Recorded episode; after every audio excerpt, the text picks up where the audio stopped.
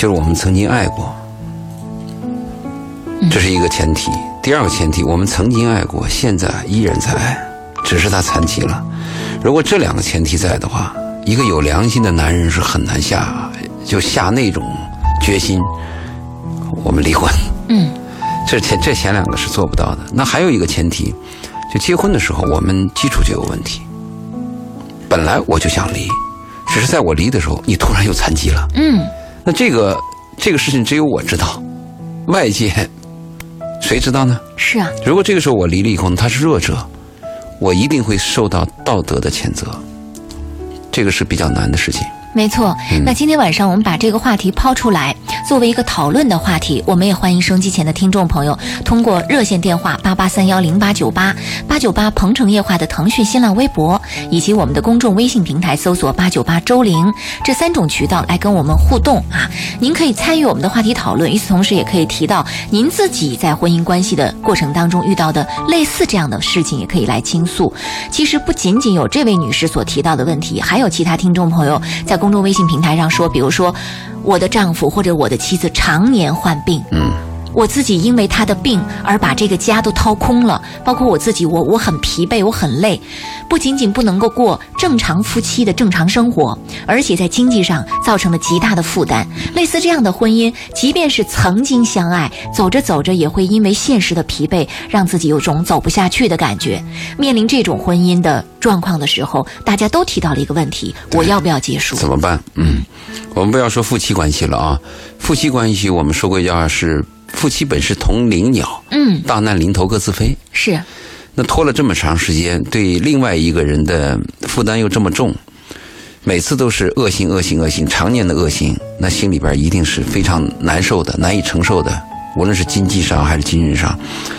我们还有一句话说是“久病床前无孝子”，不要说夫妻关系了，就是父子关系、母女关系，长期的一个病人在床上，或者是一个残疾人拖累着你，你都很难的，就很难坚持下去。这是一个常规。我们也看过报道，令我们非常感动的报道，一个女人把她的一个植物男人的丈夫伺候很多年，又是洗被又是喂饭。我们也看到过一个妈妈把自己的儿子也是痴呆，一直养到很大，甚至妈妈老得快死的时候都说：“我希望谁能养我的儿子。”这种故事我们也看到过。嗯但这里边你发现，这种故事坚持下来，它里边有一个最根本的东西，是有爱。嗯，对吧？如果谈到有爱的话，那这个道德好谈了，因为一谈到道德就是个人的问题了。嗯，那你说你个人有爱，我愿意为我爱的人掏空，他是我的儿子，我愿意每天给他擦背，给他喂饭，他是我曾经爱过的丈夫，或者是他曾经我爱我们挚爱过的女人。那是你有这种良心，你有这个信念，你有这个价值观。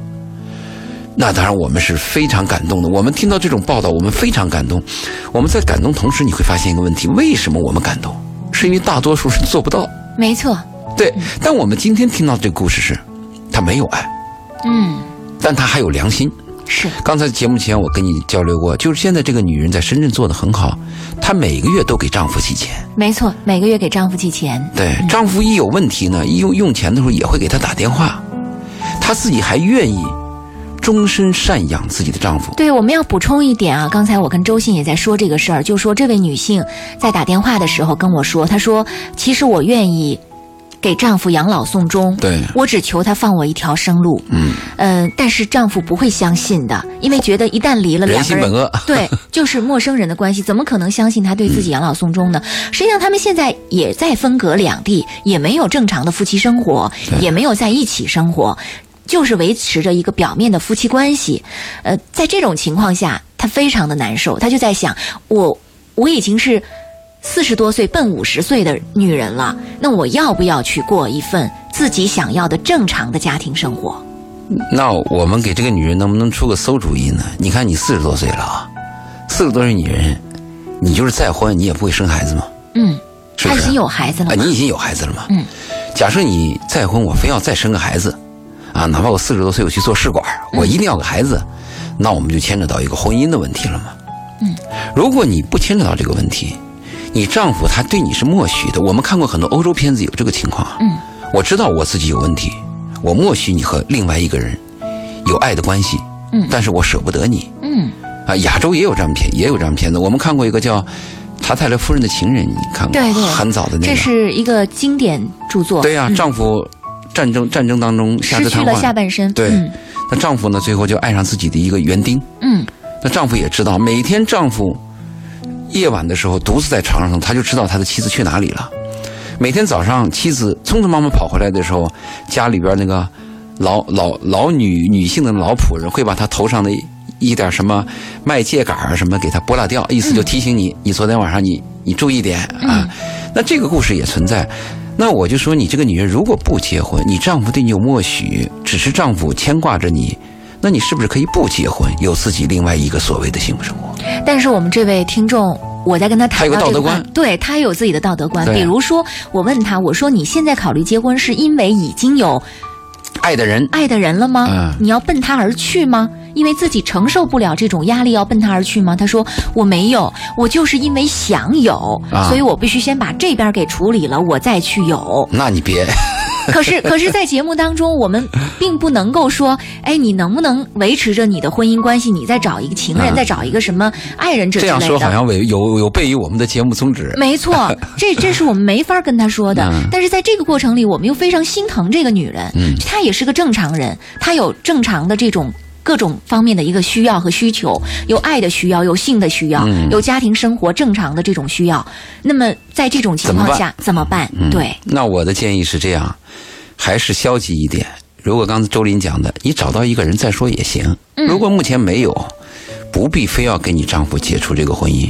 嗯，还有一个经验之谈，一般四十多岁女人一旦离婚以后，一旦离婚了以后，再成立家庭，找到一个所谓的幸福的婚姻的几率很低。嗯通常我们对这种女人的辅导是这样子的：第一，把全部的注意力放在教育孩子上，嗯因为孩子是你的未来。嗯，你要教育孩子，你要跟他沟通，你要陪伴他，你要了解他的心灵感应和一些细微的变化，需要很多时间的。每天的时间很短，人生的寿命又很短。嗯，为何不把自己的全部的爱和希望用在孩子上？这是我第一个建议。第二个建议呢，我建议离婚的女人，四十多岁女人，放弃爱情，爱情太缥缈了。第三，我建议他们多参加一些聚会，在聚会当中会发现你爱的人，或者会发现可能你爱的人，嗯哪怕这个你爱的人终身不没有出现，但是你老参加这个聚会，你抱有点希望啊，他对你的人生的那个生理调节是有好处的。嗯，就是我带着一种希望去生活，和带着绝望去生活是两种状态。没错。带着希望的去生活的话，你希你的身体的那个免疫屏障比较高，嗯可以抵御一些病，比如说感冒啊，一些轻微病毒啊，都可以做到的。如果你就认为，哎，绝望了，这辈子反正不可能再有什么爱的人了，哎，这辈子完蛋了。如果这样的话，你的免疫屏障比较低，所以我建议他多参加一些聚会。就最起码不能活得很灰暗吧。对你可能会发现你爱的人，可能或者你喜欢的人，这是我建议的。另外，我就说，在这个基础下的话，我们是不是把这个意见告诉这个听众，看他怎么去做选择？嗯至于丈夫这个情况，他在这个女人好像跟你说过，他毕竟是孩子爸嘛。嗯这个女人说这个话说的很精彩，我们建议是能记住孩子爸，而不一定是丈夫。没错因为现在离婚越来越多，是离婚越来越多的话，我们可以说忘记前夫，但是孩子爸的这个东西，你是无法更更替的。嗯就再来个男人，也他也不能取代这个身份。对，另外你的一段生命它过去了，但它毕竟是你黄金般的记忆。三十多岁女人、二十多岁女人和一个男人在一起，不论你是爱恨交织，你跟他生了一个孩子，嗯，那是一个，那是一个非常辉煌的历史啊。嗯从人生的整个过程来说，一个女人的人生整个过程来说是是辉煌的历史。是啊，对男人也是辉煌的，但女人太辉煌了，你怎么能忘却？嗯，既然这样存在的话，你是不是给他吃个定心丸？就是我好，你不愿意离婚，我就不离，我每月给你寄着钱，再找你自己生活。到了有一天我非得跟你离的时候，嗯，就是我找到一个我的婚姻，而且确实跟你这个婚姻如果保持到，他会侵犯我的道德观，会侵犯我的这个未来的生活。到那一步，嗯，我们再谈嘛，嗯，何必呢？所以现在我们这位听众不能够放开的，就是说我我握着这个婚姻，我就无法没有办法像一个单身女性那样去寻找我的幸福。那那那那我他是把自己当成一个已婚女性来对待，所以她迈不开那一步，她也没有办法往前走。那我再给你讲，就是离了婚的女人，四五十岁的女人，我曾经还有一个建议，我建议你们找比你年轻的男人，跟他交朋友。你找那么老男人干嘛？一身的病，脾气还大。可是，可是从传统的观念来看，向上兼容。对，没错，向上兼容嘛。啊，但是你看看一些我们那个现在这个文化越来越越开放，嗯，互联网越来越发达，你你可以看到很多文艺作品，嗯，可以看到很多故事。如果我们再说的近一点的，说个名人的话，那就是张曼玉啊。哎。对不对？张曼玉为什么最近对摇滚啊、对音乐感觉就是爱上了一个是比她自己小十十几岁、二十岁的男人嘛？突然又焕发了青春，对嘛？那才有激情呢嘛！找老男人干嘛呢？对不对？小女人、小女孩可能会找老男人，嗯，她会感到男人三十一口矿，四十啊三十一口井，四十一口矿，男人身上有阅历，有复杂的东西啊，有深沉的东西，有让自己崇拜的地方。对对对，你。女人到了一定一定年龄之后啊，应该是所谓自己的生活，就找自己喜欢的东西，而不是传统的东西嘛。是。当然，我们有个前提，不欺骗别人。没错。对不对？呃，没没有这个呃，没有什么骗人呐，就是这些问题。他现在谈到的问题，就是他就认为，他那个婚姻和他那个影响到他的价值观。没错。所以这个我们跟你谈谈。你要听了我们的建议的话，你是不是左右都想一想？哎，如果他确实影响你价值观，确实有一天到了一个男人，你非常挚爱，你认为你可以跟他有一个非常好的婚姻，而且这也提到了你必须离婚，再说了。是，好，这一时段关于这个话题，我们就先聊到这儿啊。下一时段回来，我们将继续结合收机前听众朋友在公众微信平台当中的短信，来和大家继续来互动。今晚我们聊到的是无爱的婚姻是否应该经受道德的绑架？我们稍后接着聊。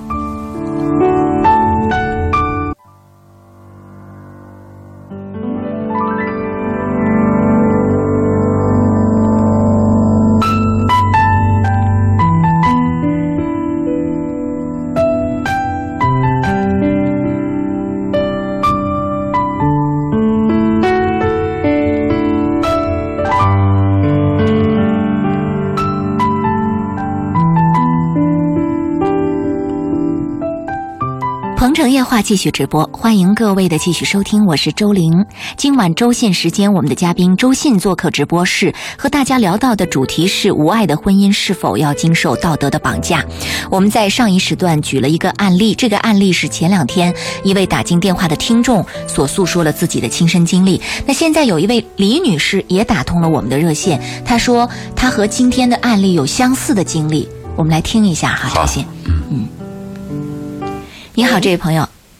啊，你好。嗯，请讲。周林，你好。嗯，请讲。我刚才听了，就是讲到那个四十多岁的女人的婚姻的问题。嗯，我觉得，因为我也是四十多岁的女人。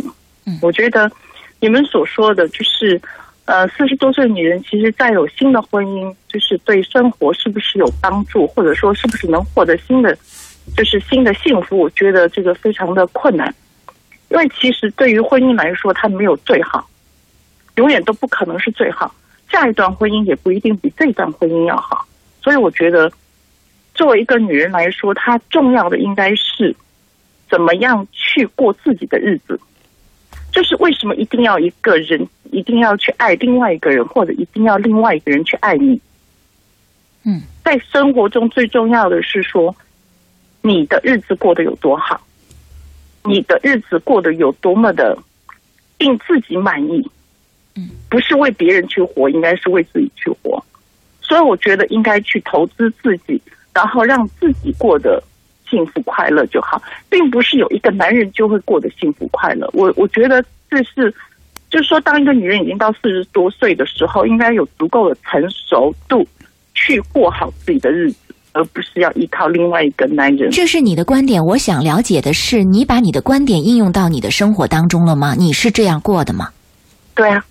那你现在的情况是什么样的？所以就变成说，所以变成说，我我因为我我我跟我老公他就是我，因为我们工作的关系，然后就是相互之间会就是可能我在这二十多年的婚姻里面，从来没有曾经有过在一起超过三个月的时间，就是因为相互工作的关系，所以会常常分开，然后在不同的地方工作。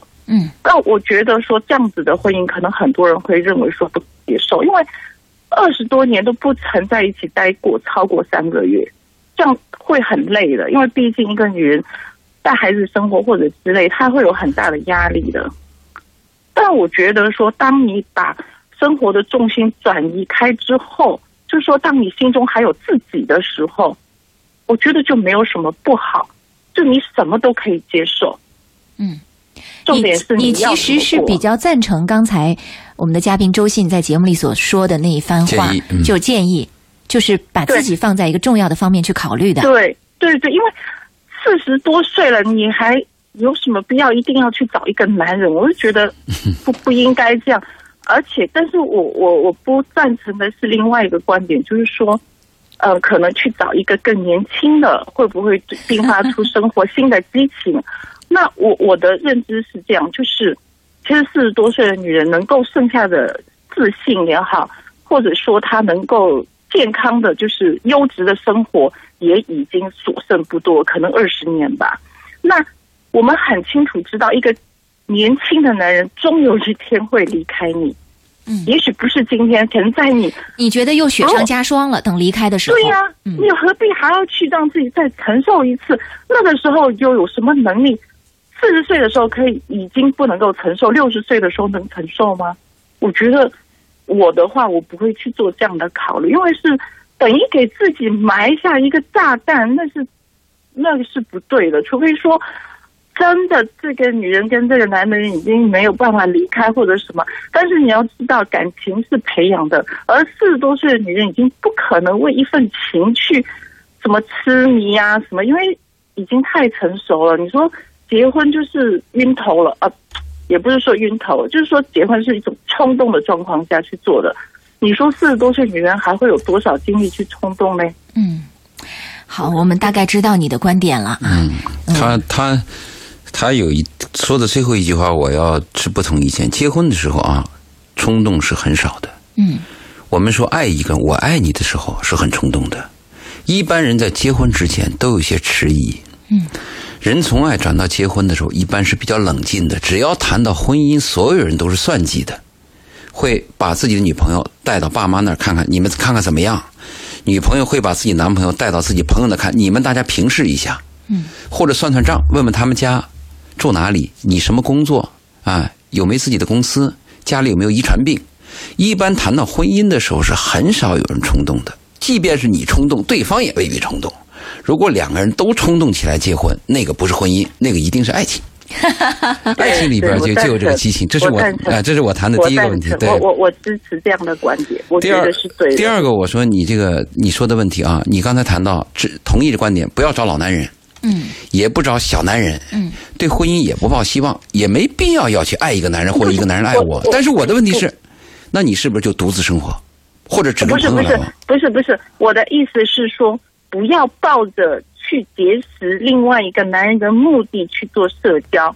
当把自身建设好之后，也许你会先从朋友做起，不是一个目的说我是要去交男朋友的这种概念，嗯就是你住好了道德上，你住好了窝，自然就会招来这个凤凰什么之类的，是这个意思对呀是吧？对呀、嗯。而且你在做的时候，你不会有心理的负担，因为你只是找一个，就是在社交的时候，你可能认识了这样一个人，然后你们的气场很契合，然后你们可能成为朋友。啊，你还是不喜欢刻意，喜欢这种对呀偶然，他喜欢。嗯四十多岁的女人，以我的这种经验来说，那种那种从小灌输的思想是没有办法去解脱的，那种智库是从小受的那种教育形成的。你说我到四十多岁，我要去解脱，然后我这个婚姻里面我再要去。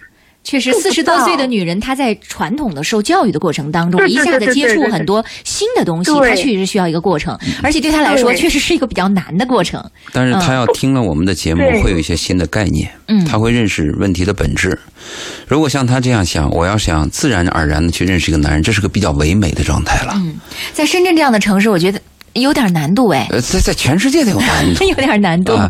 嗯。四十四十多岁为什么四十多岁他一定要去找一个男人？就是我会觉得生活中有朋友、有知心朋友，就是一个还蛮美好的。我就很觉得，一旦有涉及到情爱的时候，特别当到一个四十多岁女人的时候，我觉得是一件就是还蛮可怕的事情。这个问题呢，我还要持不同意见啊。你说一个朋友和情爱之间啊，我们的一生会有很多朋友，但是朋友无法取代你爱一个人，特别是另外一个人又爱你，这种关系是任何朋友关系都无法取代的。所以我们可以这样讲：我在深圳不会寂寞，但是我在深圳感到很孤独。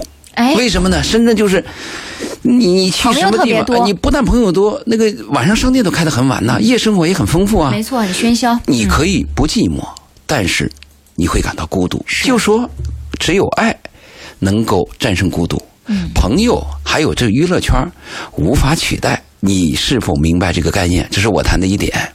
还有另外一种可能性：四十多岁的女人，包括四十多岁男人，如果离婚以后再婚呢，有一个可能性，找你过去相识的人。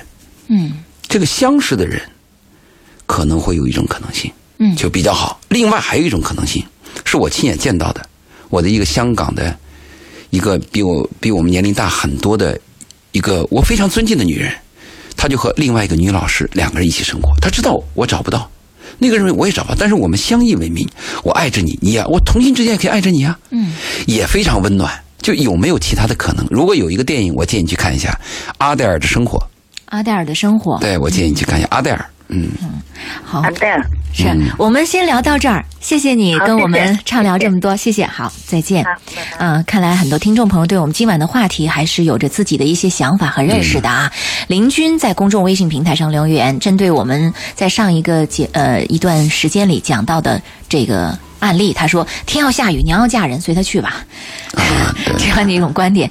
这个护妻说：“这是绑架吗？”我觉得不能这样想，这难道不也是人生的一种责任吗？陌生人我们也能去帮助，我们的亲人就不能吗？他说的问题是站着说话不腰疼，因为现在他把这个问题混混淆了。现在我们谈的这个女主人翁，我们今天谈的，她不是拒绝帮助她的前夫，对，她愿意终身帮助她的前夫，帮助孩子爸，也愿意终身养着孩子爸，只是婚姻的这个枷锁制约了她的道德观。她是一个传统的女人，她认为我可以养着你，但是由于我们是婚姻关系，我不能有其他的爱人。嗯，她的难度在这儿。没错，嗯，这个我非常能理解。如果一个人有道德约束，也就是说有信仰的话，他会有自我约束的。这个约束会阻止他其他的生活。是的确是。嗯，今天我们所谈的信仰，其实更应该是考虑到中国的传统文化的一个背景。东方嗯对东方的这种传统文化的背景，是成为我们对我们所做事情当中的一个信仰指导啊。呃，让过去的不如意成为教训啊。我们这位朋友留言说，当那天晚上听到这位听众的诉说，啊。这是这后面是跟这个什么关系啊？这一聊的，我爱他，以为有小孩了他会在乎我，我错了。直到因为把小孩上户口，我才知道他一直在利用我。当初创业的时候需要我工作，他才跟我有小孩的。当现在的事业走上正轨时，他说他从来就没有想过跟我办结婚证。以前他总是说我那样不好，这样不好，我没说什么，总是在说创业他压力大，就没管。小孩还小，我真不忍心看到小孩那么小，父母就不在身边。可是自己的心却很凄凉，该怎么办？这朋友写的有点凌乱哈，不知道他讲的大概是一个什么样的意思。就是说他跟他的这个爱人啊，就他的男人，嗯，一直没有结婚，可是有了孩子，然后结果把小孩上户口，可能是利用他是身户还是怎么回事儿？我不太清楚啊，他这之间的关联。意思是，他现在有了事实婚姻，可是这个男人却不怎么爱他、疼他。他那个，如果我们谈，我们不谈道德，刚才我们前一段主要谈的道德约束嘛。嗯，如果我们不谈道德，我们谈法律。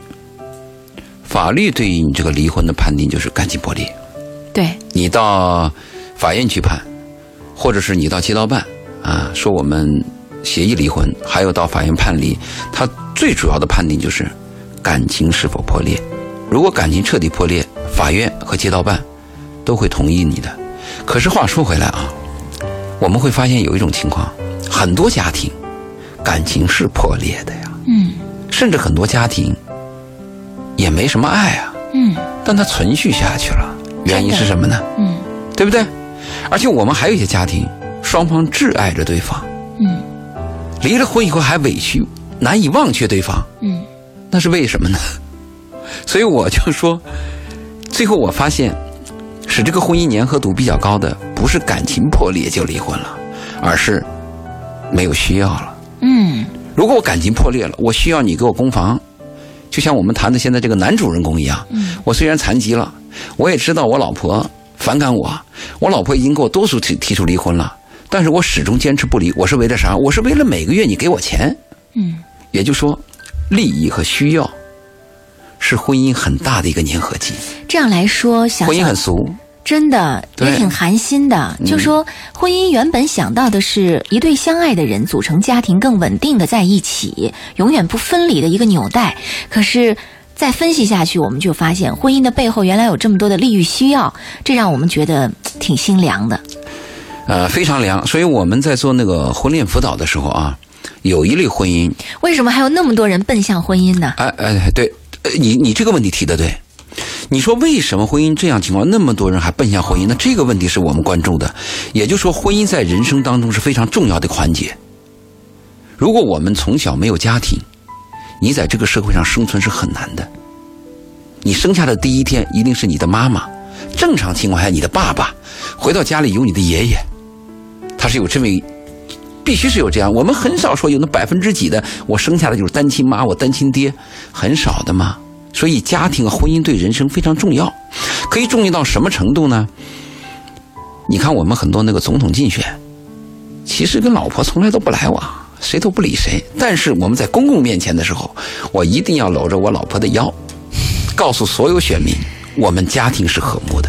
嗯曾经有一次总统竞选，我印象很深，就这个总统在竞选的时候几乎被打垮了，他的票已经就打到就是跟对手啊，就就就基本上就无法匹敌了，因为他出了一个大错。嗯但这个总统第二天贴了一个他的一个家庭照片，嗯家庭照片，他和他妻子和他的女儿，还有一条狗。他在他的照片底下说了这么一段话，他说：“我知道我我对国民犯过错误，我知道我这次竞选会失败，大家不要为我担心，但是我有家，有爱我的人，有我的妻子、女儿，还有一条狗。哎，是不是就是跟奥巴马一块儿竞选那个副总统？这是朗尼是吧？不是，这是不这很早以前的一啊个，啊，就是因为这个他成功了，他的票一下翻起来了。嗯，你就可以看出啊，我们的国民和人的本性对家庭多么看重。嗯，我们是非常看重这个的，所以家庭婚姻在我们的一生当中是非常重要的。也就是说，我们要奔向婚姻。嗯，我们的一生很短暂，特别是我们不说那个 Superman，我们不说超人。啊，什么明星啦，什么大款啦，什么什什么比尔盖茨，这些我们不谈，我们就是普通的平民老百姓。我们在这个世界上拥有的是什么？属于真正属于我们的一亩三分地是什么？不就是老婆孩子热炕头吗？真是这样。你死的时候，在你身边是谁？我们不是动物，我们不是大象。大象临死的时候，它会一个大象离开象群，孤独的死去，它孤独走到一个很远的地方死去，这是大象。我觉得大象活得特有尊严。对，有一个日本电影叫《象的背影》，我建议你去看一下。嗯这个丈夫得了癌症，他就想远离家庭，他他害怕自己的病啊给家里带来痛苦，他就想像大象一样离开。嗯，最后他发现什么呢？人和大象是有区别的，人人 人就是人。真的。他离开了，全家痛苦啊。哎，妻子找他，女儿打电话，最后他也发现他难闷的时候，最后是全家陪伴着他死去。就我就说，我家庭对我们多么重要，婚姻对我们多么重要。我们就是普通人，如果我们没有婚姻，我们又是普通人，到你死的时候，或者说你在这个世界走一圈的时候，你得到什么了？金钱、财富，啊，朋友，或者你到哪喝点酒，闹腾一下，这个都没有意义。所以就我就回答你这问题：婚姻对我们普通人是多么重要。这样来说，我们在人世间转了一大圈儿，嗯，最后其实转的就是一个家。对，是这样子。而因为什么呢？还有一个问题，其实我们最终追、最终、最终极的是，我们的人生最高境界是爱与被爱，爱与被爱。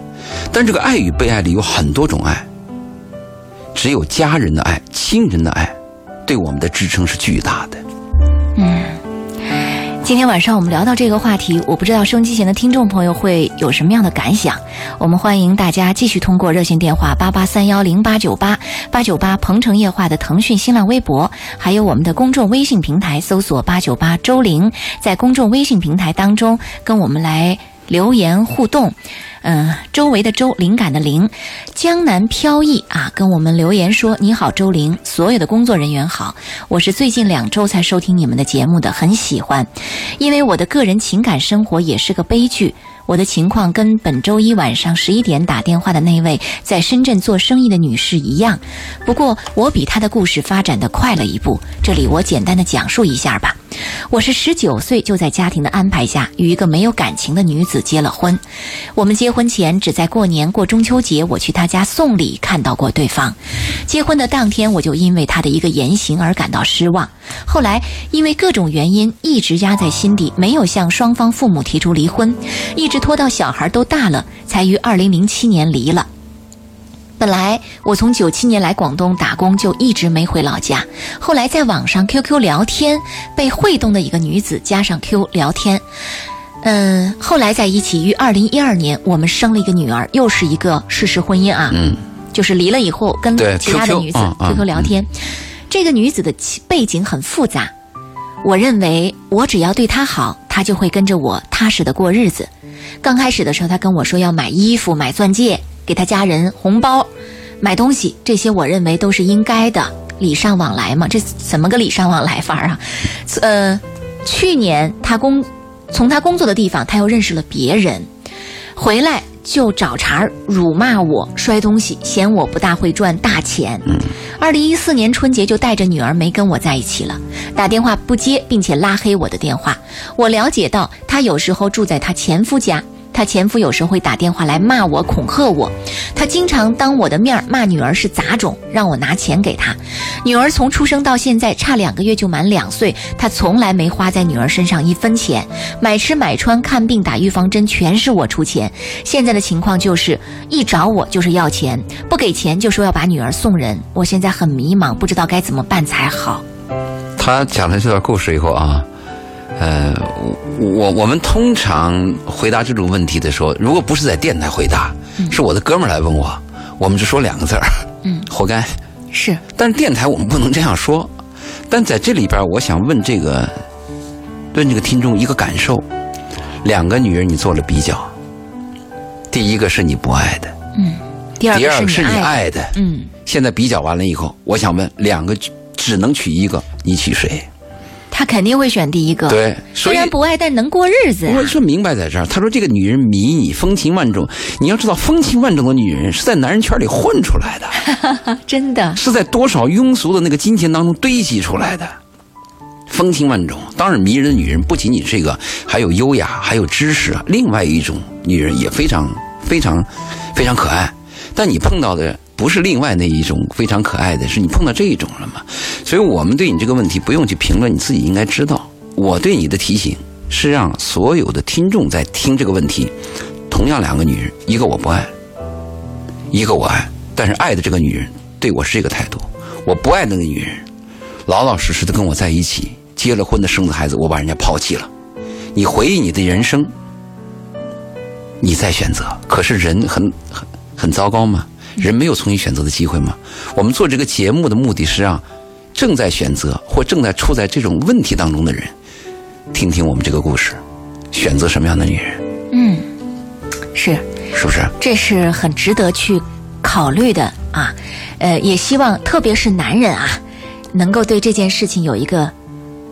真心的这个真正的一个思索啊，呃，因为我们看到很多男人真的很容易被这样的女人所迷恋。男人很糟糕在哪里呢？我们男人有时候，老批评女人，说你那么俗，那么庸俗，没有灵魂，就会打扮自己，这是男人批评女人。但是你翻过来，你看。男人就被这种女吸引，对，女为悦己者容。为什么女人那么庸俗爱打扮？她是为了吸引男人的注意，是吧？就糟糕在这儿吗？洋洋说：“二十五岁真的是女人的一个坎儿吗？依然单身，会被逼婚，会担心自己遇不见喜欢的人，会渴望爱情，会惧怕婚姻，不敢再去不顾一切的谈一场恋爱。爱我的人我不爱他，我爱的人他不爱我。朋友都劝我别太挑，到了这个年纪找个差不多的就结婚吧。再过两年看你怎么挑。多么纠结的二十五岁，难道就只能将就吗？女人就得最终回归家庭吗？我对未来一片茫然，该何去何从？二十五你都这样，三十五的情何以堪啊？四十五的就别再想了哈。嗯，二十五岁开始想这些问题。二十五岁确实是个坎儿。二十五岁下一站就奔三十。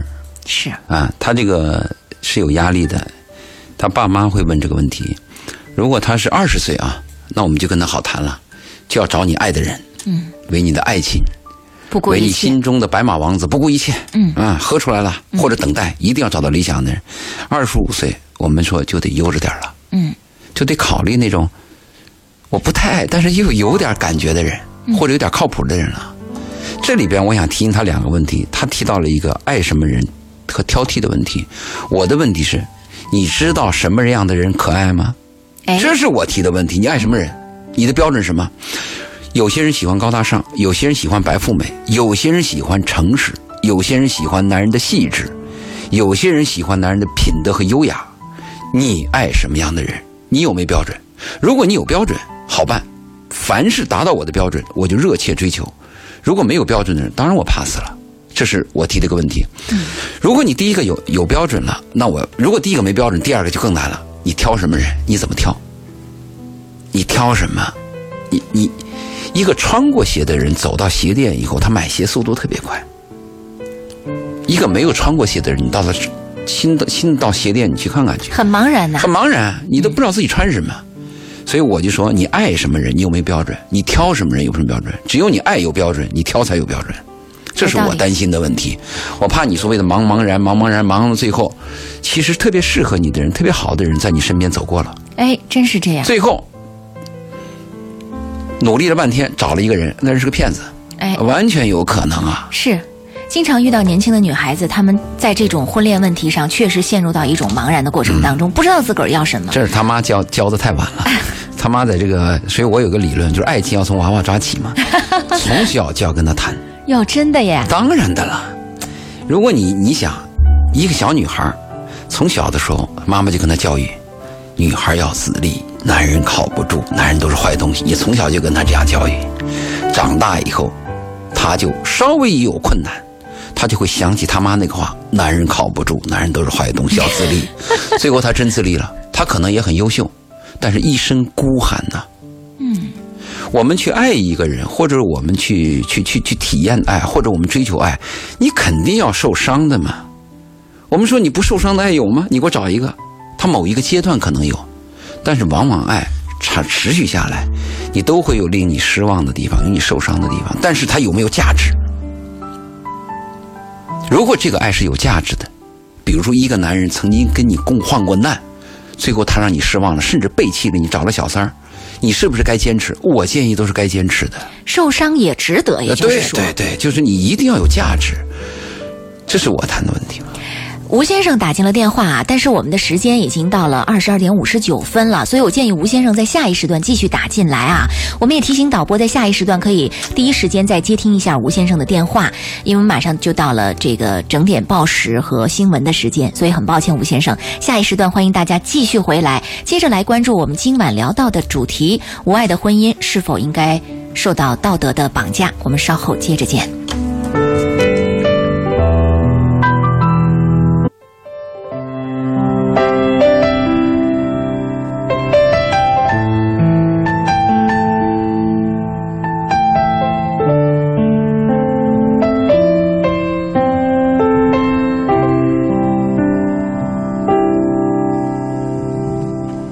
这里是正在直播的《鹏城夜话》，时间来到晚间的二十三点零七分，我是周玲。今晚周信时间，我们的嘉宾周信做客直播室，和大家聊到的主题是：无爱的婚姻是否应该受到？道德的绑架。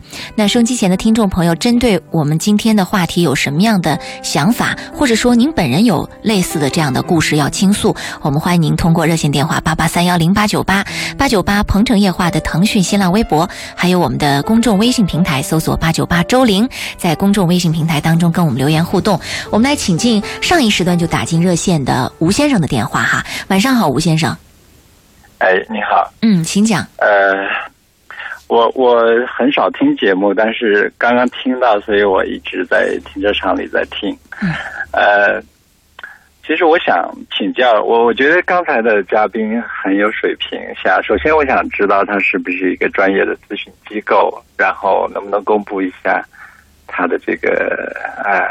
问您是不是专业的咨询机构？他想去找您咨询。我不是专业咨询机构，但是你可以给我私信新浪微博周老爷二零幺幺。嗯，周老周老爷二零幺幺。嗯，新浪微博新浪微博嗯周老爷二零幺幺。对，二零幺幺，好嗯好。对，呃，我想呃请教的问题就是说，所谓无爱的婚姻，呃，应该在什么时候让他去破裂，或者什么时候应该去离婚？我自己的状况呢是结婚两年，然后孩子呢呃也一岁多，呃，当初呢是呃奉子成婚，呃，双方认识没多久，然后就。啊、就就有了小孩，所以就结婚。呃，当然，这个我们从头到尾都不确认爱对方，所以互相来说可以可以确认的就是没有爱情。那我自己的当初的心态呢，就是那我想要个孩子，然后孩子要上户口啊，所以因为这个原因结了婚。呃，婚后呢也谈不上。我自己 OK，过日子没问题。然后因为工作很忙碌，可是太太有点受不了，啊，她觉得我对她没有激情啊，不是很关心她了。那我，但是我的心态就是，哎，只要日子能够平静，只要不影响不不太过影响我的心情，然后能让我安安静静的工作，我就觉得已经很好。呃，但是太太脾气好像发的越来越频繁。那么有一些这个摔东西啊，甚至于说对我动粗的情况都有，啊，但我一直都是笑嘻嘻的啊。但反过来说，他觉得我的笑嘻嘻是一种是一种冰冷或者是一种不愿沟通的这个态度。那我想请教的就是说，应该是在什么时候，呃，让他对让这这段婚姻结束？那其实太太也提出过好几次，因为每次闹的时候都会提出来，但是最近两次呢，我都是、答应他的，他自己反而又打退堂鼓，然后给自己找找台阶下，啊，这样一个情况。如果我们不考虑你太太啊，假设我们不考虑太太，只考虑我自己，也就是说，我们只考你这个考虑这个男人的话，嗯。离婚的话有两个时间节点比较好，一个就是你的孩子现在很小的时候迅速离，嗯，你的孩子不会有什么印象，他从他生下来他就知道是单亲，是的，我习惯了，我不会有心灵上的创伤，或者这个心灵创伤也有，但是他是他不会是有那种家人的或者被割裂的那啊，种。对对对，所以这个是一个时机，对。就孩子未知的情况下，再一个就是孩子十八岁以后他成人了，嗯，我为了孩子，我牺牲我个人的生活，我忍，我让。啊，我因为我一生当中，一个男人活到一定年龄，包括一个女人活到一定年龄，实际上是为别人活着，这始终是我一个理论。如果你为自己活着，你会发现越活越孤独。当你发现你的生命跟别人有关系，你为别人而活的时候，哪怕你再苦，你都会感到很幸福。所以这个理论呢，我是跟很多朋友介绍的。那如果你要讲时间节点，就这两个节点。我们不考虑女方，如果我们考虑女方问题就多了，比如女方的感受啊，她的生存问题啊，她对你的感情啊，你对她没感情，不等于她对你没有啊。对我们先不谈爱，我们就不谈爱，有没有感情呢？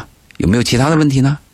嗯嗯，简单回答那你。刚才说那个孩子，呃，你如果选择第一种方案，应该是在几岁很小嘛，一两岁越早越好嘛，嗯七八个月，七八个月。对，不，但是有个问题啊，我们还讲一句话：孩子小时候不能没娘，嗯，大了不能没爹。是，你比如小的时候吧，吃喝拉撒，他就得有个妈在旁边。你比如说妈没了，你最后找个保姆，你要知道，妈带孩子和保姆带孩子，那完全是两回事啊。大了为什么不能没爹呢？孩子大了以后，心里边要有个榜样，要有一个后盾，要有一个父爱如山的一个后盾。这个时候，父亲就起作用，特别是男孩所以你要考虑，你现在这个孩子两三岁，他到四五岁的时候也需要一个妈呀。就你为这个孩子付出什么代价？这个你要想。因为我我也是主要考虑这个问题。嗯，我自己呢，我我对婚姻不是很信任，或者也不是很信仰。呃，我觉得婚姻跟爱情没有太大的关系。说的对，像刚才你们谈到的，嗯就是说婚姻是很现实的，可能是很丑恶的。那我自己的理解，我觉得婚姻是把爱情、道德跟金钱、跟性的服务等等等，他把这些东西做成了一个交易。嗯，综合体对。哎，他如果没有这个东西，好像 他就不是婚姻了。嗯。但是，所以我个人呢，我我是不愿意去接受婚姻。但反过来说，当有了孩子之后呢，那没有办法，要给孩子一个合法的身份，然后希望他能够健康的成长，也不希望孩子没有妈妈啊。比如说我我太太，如果是说现在要把孩子扔给我，她走掉，那我当然我我其实。其实呃，我我我是可以接受，我也我也可以去把他养大，但始终我会觉得，呃，设想如果自己小时候没有母亲，似乎也是一种天然的这种这种遗憾和缺憾，啊、呃。那我我在这里边插着要再问一个问题啊，你说你太太有时候对你发脾气，也提过两次离婚，那一定是有事件了。嗯，没有什么呃，他因为一定有事件，一定有事件。就导火索是什么？一定有。OK，包括你拒绝。主要的原因是从她这个怀孕到到现在，我们一直是分房睡。明白，就因为这个，你太太也会对你有意见，她会有无名火。那我的问题是，如果你知道她这个无名火是从哪里来的，你又愿意把这个无名火熄掉，你做了以后，你太太又很满意。那你们的日子能不能过下去？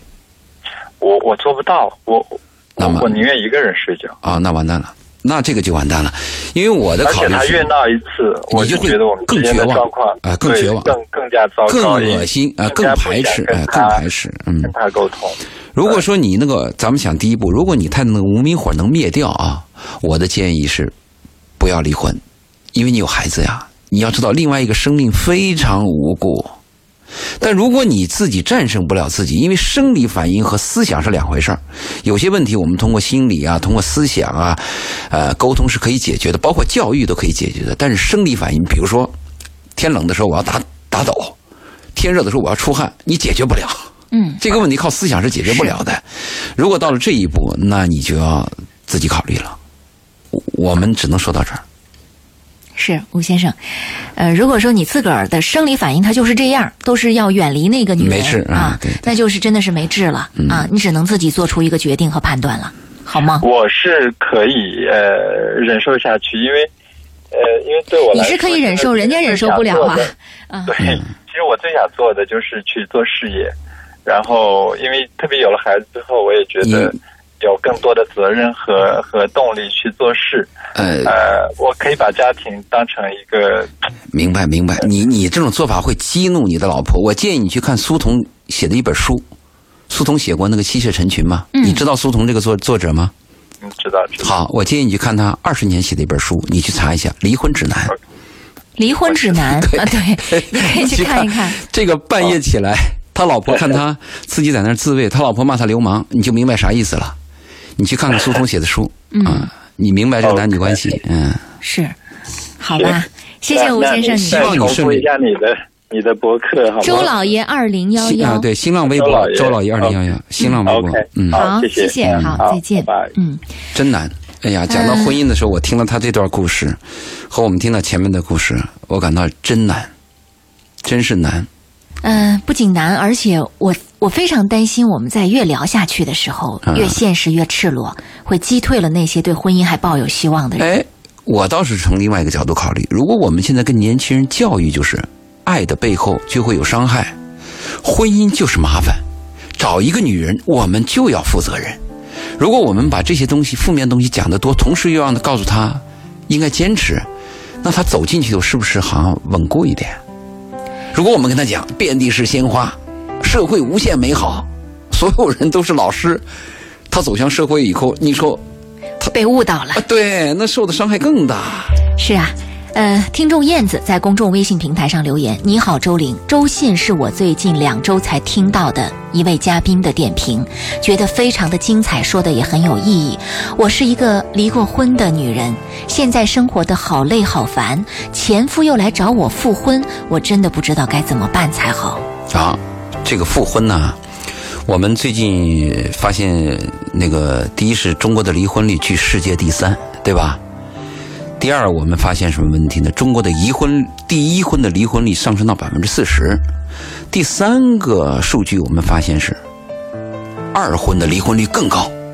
同时，我们发现第四个、第五个数据，复婚率也在提高。嗯，我特别提倡复婚啊，哪怕你复了再离，复离了再复，我都提倡。为什么？因为婚姻呢，我们说的简单一点，婚姻就是缝缝补补啊。缝缝补补，比如说我碰见一件好的衣服，因为它掉了一点墨汁，我就把它扔了；因为这个衣服哪个地方开了点线，我又扔了。这个婚姻是无法存续的，婚姻就是缝缝补补。一件旧衣服，我们舍不得，婚姻一定是这样子的。新衣不如旧衣舒服。对，而且这个是这样，但是我们要注意，复婚它有几个因素在里头。呃，一个是男方是不是有恶习，男人可以有缺点有缺陷，但是不能有恶习。所谓的恶习包括哪些？吃喝嫖赌抽，打女人，这恶习难改。什么叫恶习呢？就是我知道我有问题，我还改不了，而且我成瘾了。对，而且这个成瘾有个问题，伤害对方。嗯，这个是很难很难的，这是一个很难复婚的条件。第二个复婚呢，就是有重大伤害。就尽管我爱你，尽管我也没什么爱恶习，但是有一种偶然的因素或者一个命运糟糕的命运，使我对对方造成了重大的伤害。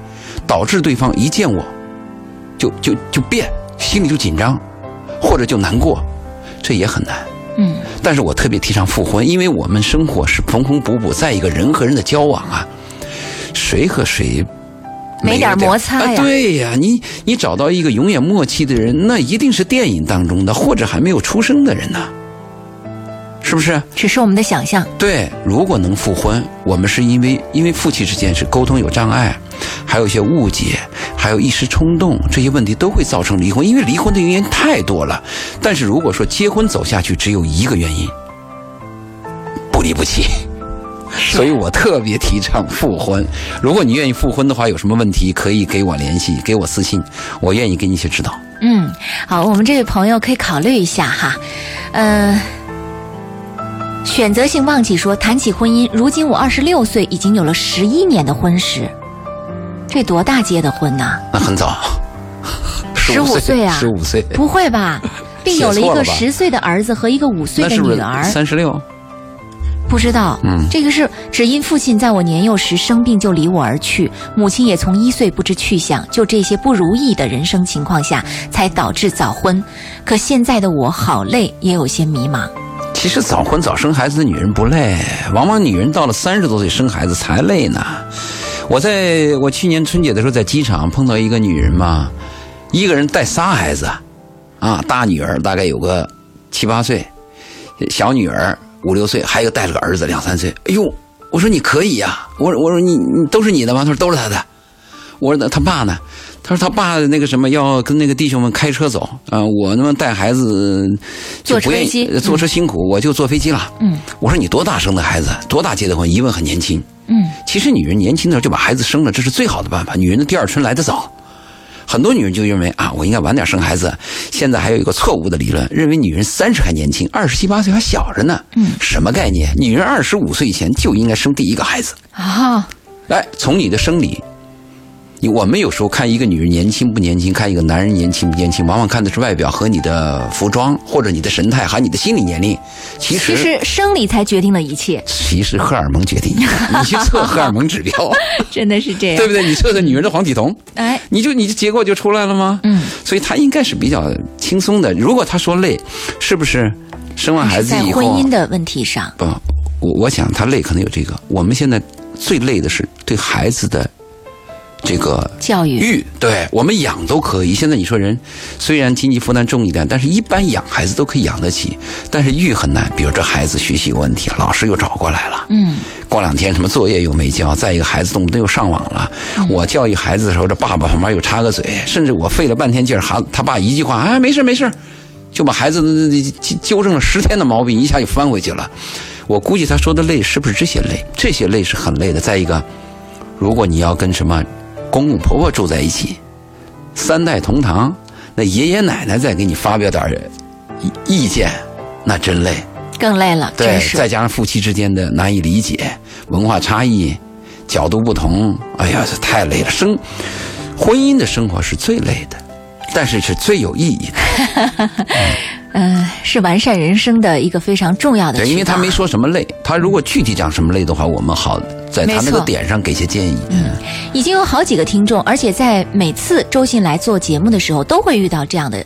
呃，问到同样的一个问题哈，呃，连带我一块儿一块儿问了，说周信、周玲，你们在节目当中为他人解答疑难问题，我特别感兴趣的是，你们的生活是否非常完美？你们的婚姻是否非常幸福？啊、当然，周玲我不知道她是否已经结婚啊，呃，我只是想感兴趣。既然嘉宾在处理别人的问题的时候都这么的冷静和理智，那是否在面对自己的生活的时候也如此呢？呃，我来回答。对，只能您来回答了。首先是周玲是单身，这个我能给你肯定，对吧？再一个，他问的这个问题，我想这样回答：做婚恋节目不是什么人可以做的。婚恋节目，我们听电台电台一些年轻的男人、女人做婚恋节目，我听得非常可笑。一个电话打进来，女人跟这个主持人诉说：“我丈夫你看夜不归宿，经常和这是狐朋狗友在一起，家里事儿也不管。”主持人就会说一句话：“这种男人你还要他干嘛吗？”嗯，我们著名的主持人会说这样的话，真是，嗯，他不懂。然后男人又抱怨：“哎呀，我那个老婆天天打牌回来以后，孩子也不管，这种女人还要他干嘛呢嘛？”嗯，说明他不懂，说明这个主持人不懂婚姻。那什么人可以做婚姻节目呢？这个人要离过 n 次婚。还得 n 次啊。对。第二，这个人对婚姻有过巨大的、受过巨大的伤害。嗯。这个人曾经有炙热的爱，有一颗善良的心，始终对婚姻抱有热切的希望。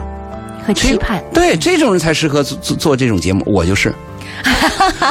所以你看真坦诚啊，我有我有一次去呃去一个单位做节目，底下一个女人，我听她窃窃私语：“周老爷做什么节目嘛？自己的婚姻都搞不定，对不对？”嗯，后来我立刻就回了她一句：“我说你是让一个没有吃过梨子的人给你讲梨子的滋味滋味呢，还是让一个吃过梨子的人给你讲梨子滋味呢？嗯，肯定后者有用嘛。当然，我们话说啊，如果一个男人找到一个理想的婚姻和一个可爱的女人，一个幸福的家庭，这个男人会变胖；一个男人找到一个让他失望的女人，或者跟他有矛盾的女人，这个男人又希望有一个理想女人，在这个煎熬当中，他会变成一个哲学家。是我就是后者，所以我回答这个问题。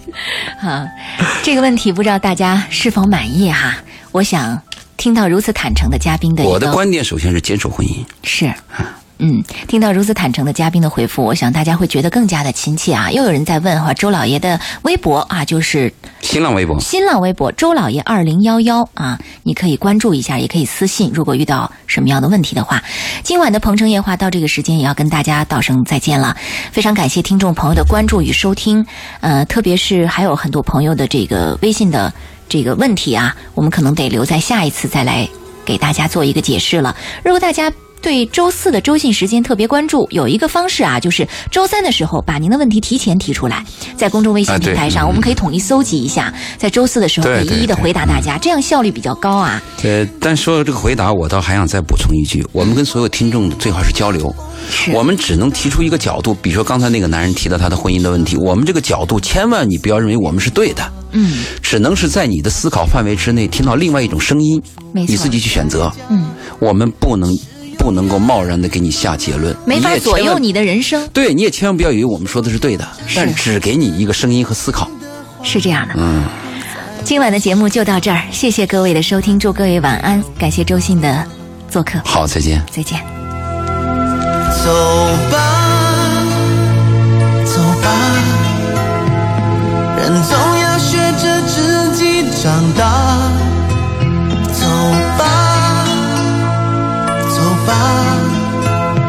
人生难免经历苦痛挣扎。走吧，走吧，为自己的心找一个家。